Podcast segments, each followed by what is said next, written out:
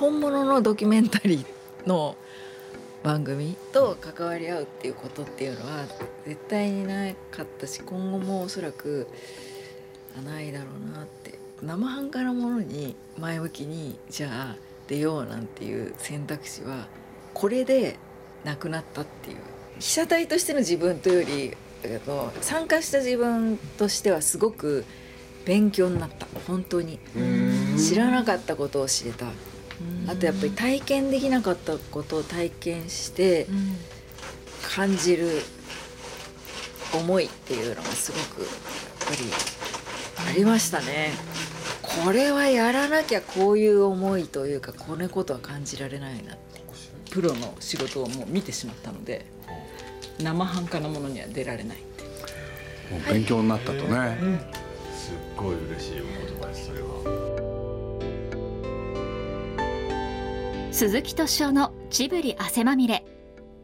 今週は NHK のドキュメンタリー「プロフェッショナル仕事の流儀」に出演する株式会社トップコート代表取締役渡辺真由美さんをお迎えしてお送りします。トップコートは木村佳乃さんをはじめ中村智也さん佐々木希さん杏さん松坂桃李さん須田正樹さん新田真剣佑さん尾上菊之助さんなど今話題の女優俳優が所属する芸能事務所です。出演は他にプロフェッショナル仕事の流儀プロデューサー荒川角さんディレクターの岡部綾子さんそして鈴木さんです。きっかけは？彼女が出演するっていう。鈴木さんがお話ししていただいた方が一番きっかけは鈴木さんですから。いやあのね。なぜここで笑いが。いやあの忘れちゃったんだよねもう。でもまああの「プロフェッショナル」っていう番組をたまにねひょんなことでテレビつけてでまあたまに見て、まあ、僕なんかも出演させていただいたんだけれどでまあ何しろねトップコートの社長で。で今すごいわけでしょ業界の中でも。その子の社長の素顔がこうだっていうのは。でまあきっかけその他どうでもいいと思うんですけれど。いや僕自身先に行っちゃうとね先に行っちゃっていいですかね。発見が2つあった。びっくりしたんですよ。要するにねああなんだ。あの真由美さんって俺に似てるんだっていう。これがまずね。でそれねお付き合いしてて分かんなかった。だからこの番組を企画し、ね、企画が進んでで作品ができたじゃない。でそれを見たことによってね客観視できたんですよ。これは珍しい経験でしたね僕。大概ね分かってるはずなのに分かってなかった。それがまず一番の驚き。だからまあ番組内でもね言ってたじゃない。人見知りの人好き。あれなんかいい言葉だなと彼女がね言ったんだけれどと同時にあ俺もそうだと思ったんだよね。どうかな。そう。本質だよ。本質。あそうだ。荒川のことも紹介しなきゃいけないね。要するにプロフェッショナルの制作統括。それで彼女が今回のはい。岡部綾子です。いや本当びっくりしましたね。人好きな人見知りっていうのはすごくいい言葉でしたねあれ人好きな人見知りじゃなかったっけ？あそっか。そう。俺間違えた。そう、はい人好きな人見知り。まあとにかく伝わってきましたよね。第一に正直な方。ね、芸能界っていうと相当逆のイメージがあるわけで。今回発見したのは勘の良さ。勘いいですよね。もう一個。3つだから。運がいい人。そういうの含めてね俺に似てると思ったの、うん、まあ今ねナウシカの仕事を始め彼女といろいろお付き合いがあってよくね何度もお目にかかって食事をさせていただいたりとかいろいろあるんだけどさ分かんなかったよね。言葉にできなかった。この番組ができることによって分かった。それはすごい良かったです、ね、いや本当にそうなの、うん、まあ自分のね見た感想をそのまま率直に述べてんだけれどこういう人がやってんのかって。あほっとしますよねなんか無理無理してないじゃない？うちのデスクが面白いこと言ってて、あの1回目の試写見た後に「真由美さんってこの番組出るメリットって全くないですよね」そう。そこがすごいね。そう。あのなんか売れるわけでもないしあの凄さを別に今から誇る必要も全くないしあのなんで出てくれたんですかっていうすごい言ってて。だからそういう意味で言うと一番あ普の通出てこないよね。本当ですよね、鈴木さんの術中にはまった。ですよね。こういう時間でもよかったでしょ？う、うん、あ3ヶ月。この時間っていうのはあこの3か月この3か月間は貴重な本当に貴重な経験で自分からは絶対にあのこの経験させてくれって絶対に口が裂けても言わないしやりたいと基本思ってないところからのスタートだったのであのすっごい貴重な体験で特にやっぱり表に出る人がどういう心境でカメラの前に立ってるかとかあと全く自分はそういう気持ちに正直なれないところがすごくあったからその苦手意識っていうのをの真逆にある出たくて出たくてしょうがないとかカメラに向かって自分とかあと役を表現している人の凄さっていうのはすごく改めてリスペクトした部分がいろんなことがこう感じられました。カメラが回ってる時に自分が緊張してなんか喋ってる時に向こう側で全然関係ないことをやってる人のことが目に入って例えばですけど 全然それは取るに足らないことかもしれないけどでもそれその人の何かをやってる表情がすごく気になってあ大丈夫かなってちょっと思っちゃってる自分がいたりとか。あやっぱりこういう気持ちに出る人ってなってるっていうことはあるのかもな。あじゃあ貴重な体験なんだ、うん。でも仕事のやり方もめちゃくちゃ似てるね。は俺もう自分が雑誌作ってた時からそうなんですよ。こういう本作るからやろうじゃないんだよね。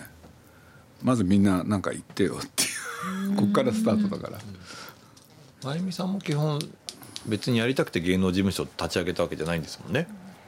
全く自分とは無縁の世界だと思っていたのでそこはちょっとあっと気が付いたらっていうその木村佳乃と出会って NHK のドラマが突然大抜擢でスタートするきっかけで設立して最初はもうあのこの仕事だけをなんとかちゃんと成立させられれば後のことはもう考えられないなっていう状況でスタートし後のことは考えてなかったんですか？考えてなかったです。考えてなかったです、でもね聞いててへえと思ったのはあのなんていうの？プロダクションを大きくしない？あれなんかも良かったですよね。ね、ともすると一人で50人抱えてるとかさなんか出てきたじゃない？説明として。あなるほどと思って。でそこら辺の考え方なんかもすごい似てるし。僕も会社をねジブリっていう会社をある一定以上の人数にしたいとかそういうふうには思わなかったんですよね。いろんな書類選考その他でああやって見ててこれいいとかさああいうとこもちょっと似てるかなと思ったのよ。でそれで言うとねいやまあこれ勘の良さだと思ったの。そうまあね生まれ持ってのその正直さっていうのかそれしかできないっていうのかそれによって運を引き寄せてる人だよね。なんて思ったんですよね。だから運のいい人だってのは最高の最後の感想なの。でもそれはさなんかさなんか企んでなんかやったわけじゃないじゃん。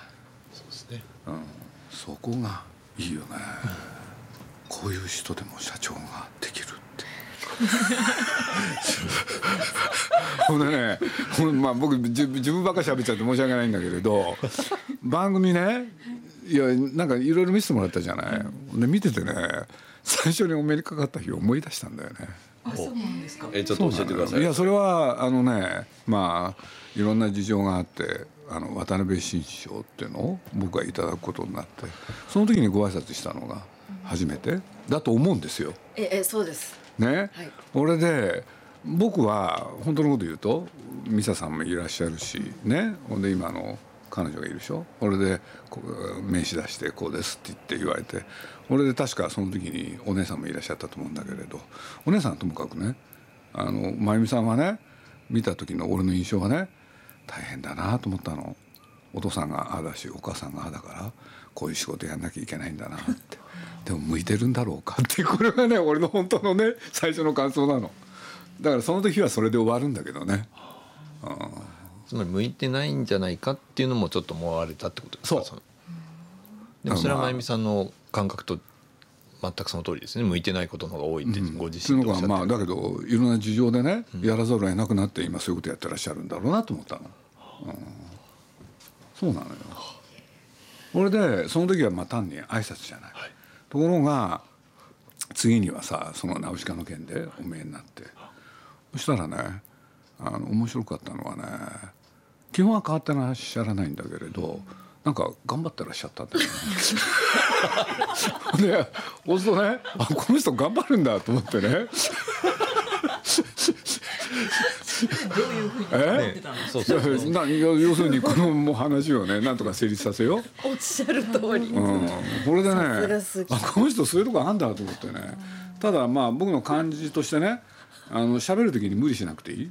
その楽さはすごいあったわけそうなのよ。俺で見て聞いていくと俺なんか何も芸能プロのこと知らないんだけれど今やいろんな人を抱えてすごいっていうことでしょ？そうすると「へえあの人がね」ってやっぱ思ってたわけよ。なるほどそう。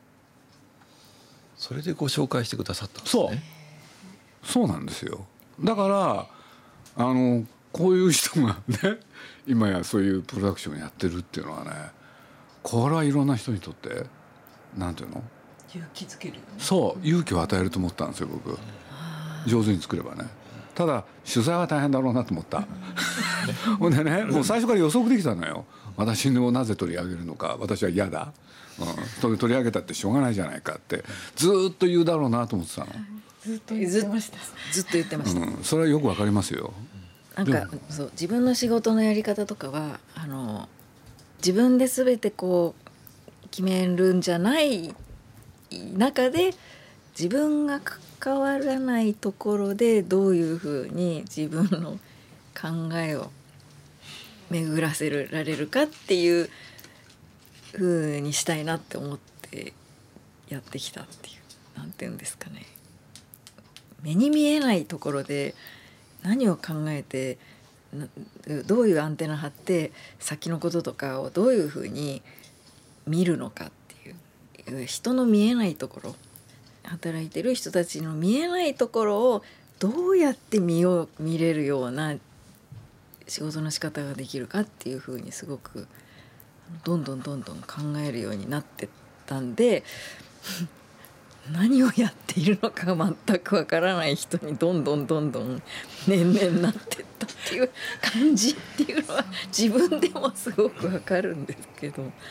個性とかいる人の良さとかを最大限に大切に出していくにはどういう環境づくりをすればいいんだろうかっていうのがすごく一番大事なような気がして。だからあくまでも自分がこう前に出ることっていうのは不要というか不必要かなっていうふうな結論に達したっていうのもありますよね。やっぱりなんか渡辺真由美さんがやってる会社だから渡辺真由美さんが全部決めてるんでしょっていう風になった途端に今集まってきてくれるアーティストの人たちはたまったもんじゃないだろうなってやっぱり非常に思って、うん、なんか自分にそう能力とか全く信じてないとも言えるっていうか、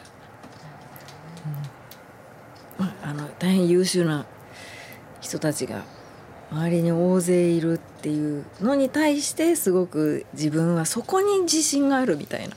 あの鈴木さんがおっしゃってくださったようにもしかして運がいいところがあるならば本当に人との出会い運がすごく100点満点だなって思うところは正直あり。だからそこだけっていう。あとはこの通り。会う前はちょっとこんな人だと思わなかったから。正直鈴木さんからあの こんな人って。えっと ちょっと面白い芸能界の社長がいるんだって言われてお会いする時は初めお断りしましたよね僕鈴木さんに、そう。あんまりその業界の人たちと僕ら免疫なかったからそのまあえっと結構ギラギラした人が来るんじゃなかろうかとかいろいろ思って、えっとまあでもちょっとそれ鈴木さん、まあ、なしでも大丈夫ですみたいなこと言ってたらたまたまなんかね鈴木さんが場を設定してくださってこのまさにレンガ屋でお会いすることになって僕はなんか今日と同じようにちょっと遅れてきたんですけどすでにお茶をなんかお湯を沸かしてお茶を入れてる女性がいてあなんか社長の秘書がもう来てなんかお茶を入れてくださってるのかしらと思って「あどうも」みたいな感じで軽くご挨拶したらそれが真由美さんだったっていう。もうなんか社長前とは全くしてない人でそその瞬間からなんかあこの人すごい面白いと思った。もうあの時になんかあこの人はすごい取材したいと思ったのが第一感でしたよね。あの初めのご挨拶した時のお茶入れてる後ろ姿っていう。上から目線で仕事はできないんですか？嫌いですよねそういうのが、嫌いなんですか？うん、上から目線でできないんじゃないですか？でも仕事のやり方ってすごくだからこういうやり方しかできないっていうことになんだなっていうのがまああの結論なんですけどやっぱり人ってその上から目線であってもぐいぐい引っ張ってもらえる方が楽ちんだっていう側面も絶対あったりするしやっぱり集団をその有無を言わさず一人一人のそのどう思ってるかなんていうのをもう一切気にせずにもうこっちって言ってぐいぐい引っ張らなきゃいけない部分も絶対あると思うんですね。なのであのそういうやり方はできないなとかあんまり好きではないっていうところはすごく自分の中にあってだから憧れますよね。むしろ。ああそれでグイグイやっていく人。あそうです。そうです。そうです。憧れがあるんですか？ありますあります。むしろ。あああいうふうにやれれば下の人たちはすごく絶対的なこうなんていうのかな。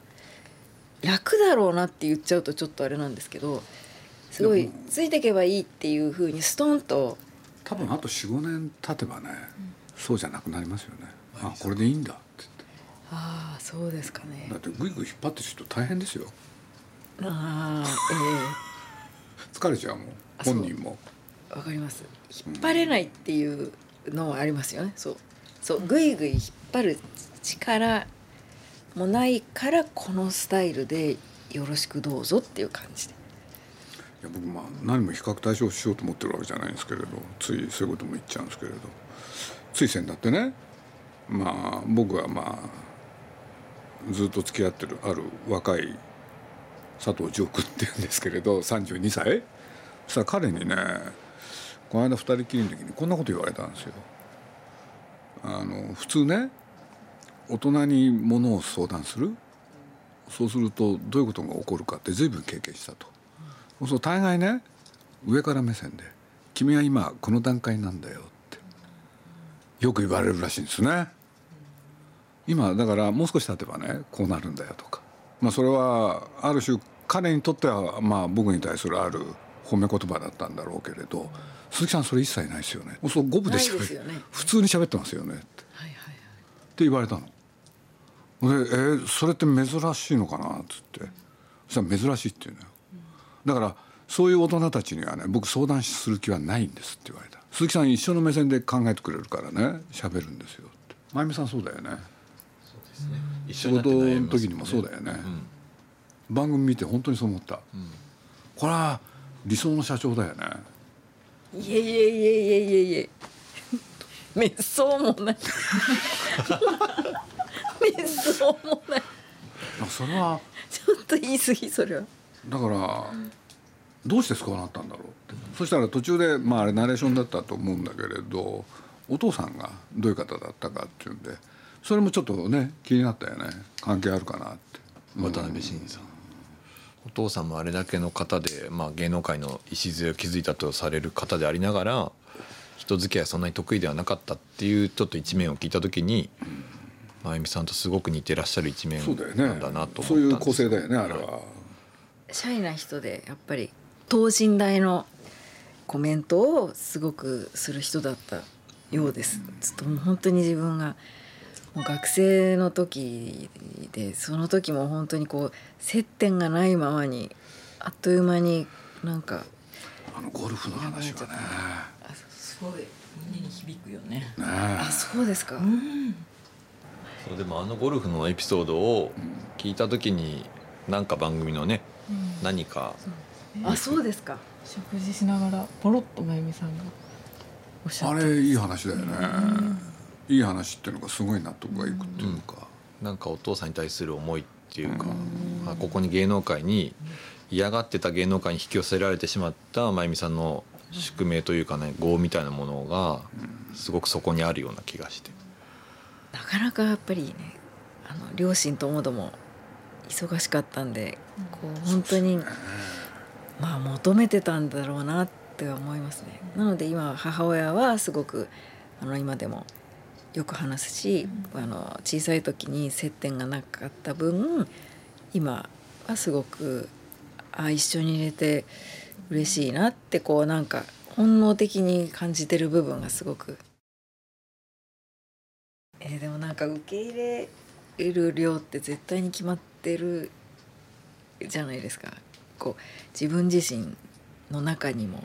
こう仕事の単純に物量もそうなんですけどあの会社の人数とかから割り出してこのあのその採用する人の人数も絶対にまあ限られてるんですけど自分自身の許容範囲とこう心というか自分の中に受け入れられるっていう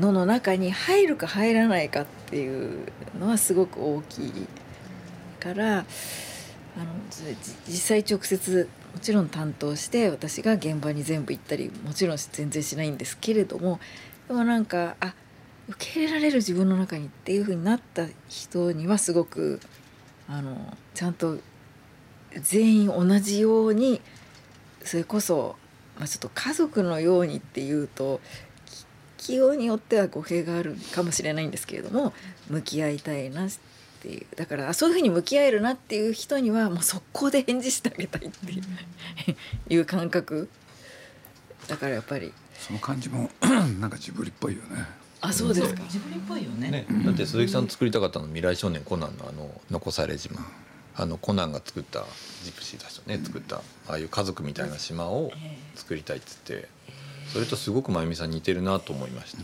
編集してて。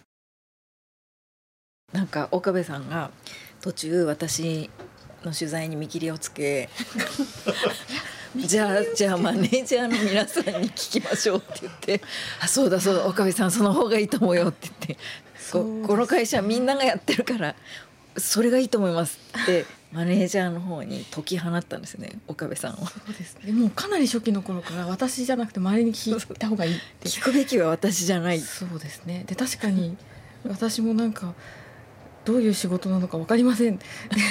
作品選びしてません。特に私は何もしていません。現場に行ってイエーイってやってますって。言われていやそれでは成立しないと思って、でもこれだけすごい人たちが次々に出ている事務所できっと誰かが何かをやってるんだろうっていう。ていうか、まあ、真由美さんにみんなついてきてやっている、でその近い人たちから見た真由美さんは、確かに取材はこれはしなくてはと思い またちょっとビクビクしながらお一人お一人に話を聞いてあでもまあおっしゃってることは同じですねなんか。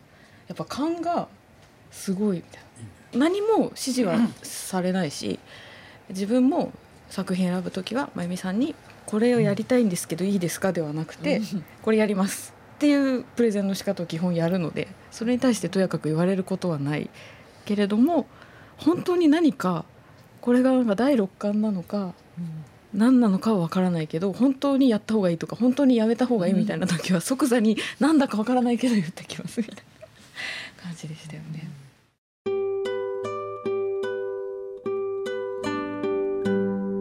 鈴木さんと渡辺さんのお話いかがだったでしょうか？来週は映画「人よ」の白石和也監督をお迎えしてお送りします。お楽しみに。鈴木敏夫のジブリ汗まみれ。この番組はウォールト・ディズニー・ジャパンローソン日清製粉グループ au ブルボンの提供でお送りしました。